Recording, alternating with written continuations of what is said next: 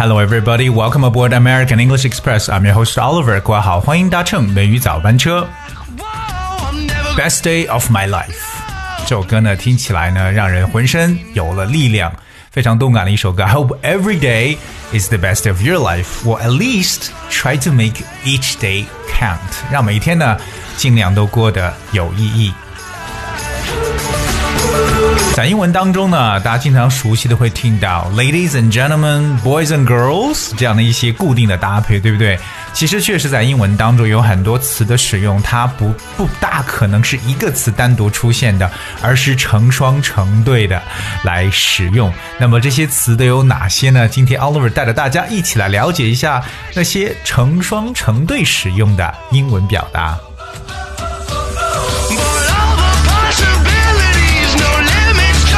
而今天和大家去首先分享的这么一个一组来去出现的，第一个是 ancient and modern。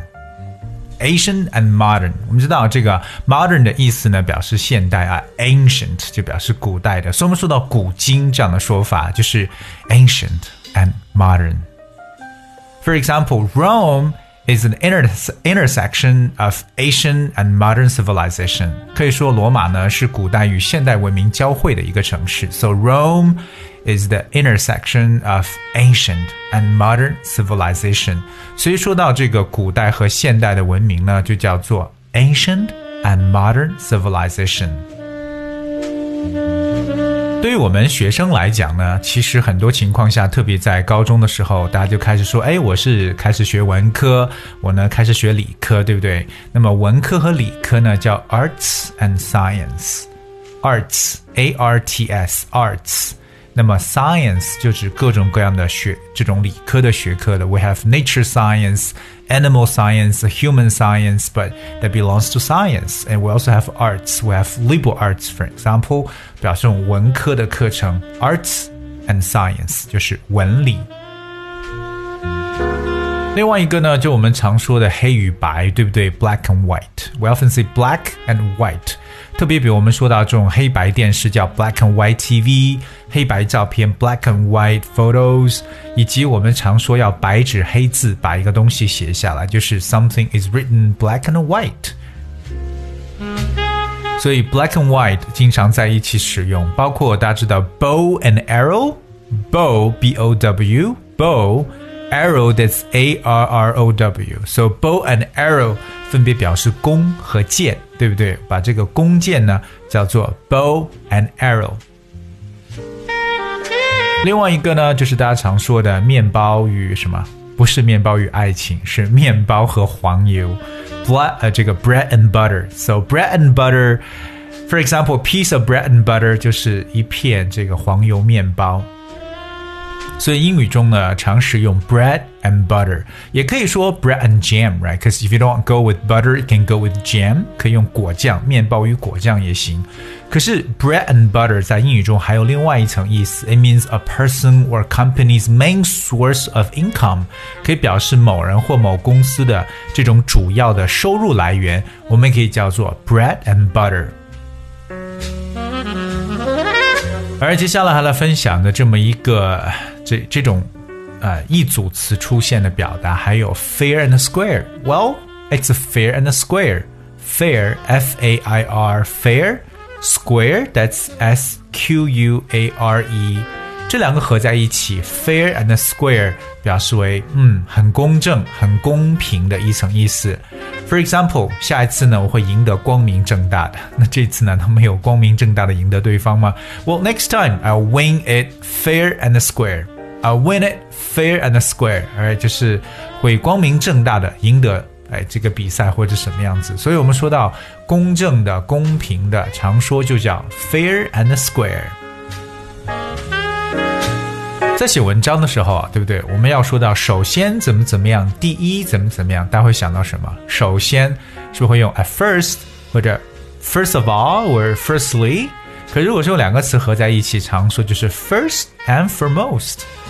First and foremost，首先，OK，比如说我们的资源，首先是啊最重要的就是我们的人，我们的人就是我们最重要的资源了。So our resources are first and foremost our people，right? First and foremost。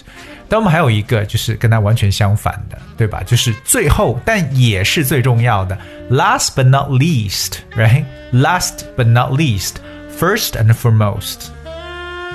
所以发现英语当中经常这样混搭的词特别特别的多。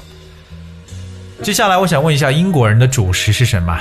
What's the main dish in Britain？大家能想到的就是 fish and chips，对，这两个用在一起，fish。and chips 就是鱼和这种炸薯条，对不对？Chips，C H I P S. So whenever we talk about very traditional meals in Britain, people come up with fish and chips. So of course, can any dish be more English than fish and chips? 还有谁可以说，呃，这个还有谁敢自己比英国人更爱吃这种鱼和炸薯条呢？确实，this is equally important. Well, for the, the Brits that fish and chips. 接下来跟大家看的这个呢，就是我们常说的朋友和敌人，对吧？与朋友相反的就是敌人。可是敌人呢，大家不要，呃，就是要老是用的 enemy 这个词，我们可以换一个词叫 foe，f o e，这个特别常用。大家有没有听过 Trouble is a friend 这首歌曲呢？Trouble is a friend，Trouble is a foe，so friend and foe。就指朋友和敌人。各位记住，敌人这个词用 foe，f o e 这个词汇来描述。For example, bacteria like people can be divided into friend and foe. 这很有意思，说细菌呢和人一样，也有敌我之分。有些细菌是益生菌，好的；有些是要把它去掉的细菌。So bacteria like people can be divided into friend and foe. So remember, friend and foe 就是说到朋友和敌人。 Coming up the next one 叫做 heart and soul，这经常在一些人在做演讲的时候常会说的哦，我会全心全意的怎么怎么样。That's heart and soul。比如说他全心全意的呢在做他的工作，She is putting her heart and soul in the job。So heart 就是心，对不对？Soul 就是灵魂，S O U L。So heart and soul 这么一个短语就是全心全意。Well, I am putting my heart and soul at least to share English knowledge with you guys. Heart and soul. 接下来看一组相反的，叫 high and low。High and low 是高和低，对不对？它可以表示很多种，可以表示一个人的 高潮与低谷，对不对？When you go through highs and lows in life，就表示生活中的这种跌宕起伏。我记得在《唐顿庄园》当中有一句就说 “people of high and low”，这个时候就表示为这种这种上层社会的人士和下层社会的人士。“people of high and low”，所以这个高和低呢，它有很多非常抽象的一种表达，大家一定要在 context 这个上下文当中来去推测到底什么叫 high，High，什么叫 low。接下来这一个呢，叫做 hustle and bustle，也是特别常用到的一组，经常在一起使用的一个短语。hustle，h u s t l e，hustle and bustle，bustle that's b u s t l e，hustle and bustle，它是一种熙熙攘攘的，就是特别我们形容这种繁华的城市景观的时候常说的 hustle and bustle of urban life。就是可以说到喧嚣繁华的都市生活。Alright，for example，尽管呢住在英国乡村，但是我也非常热爱伦敦繁华的城市景象。 Although I live in the countryside, I love the hustle and the bustle of London. Although I live in the countryside, I love the hustle and the bustle of London. So we talk about hustle and bustle 这样一个短语，就表示说到城市里边那种熙熙攘攘的感觉。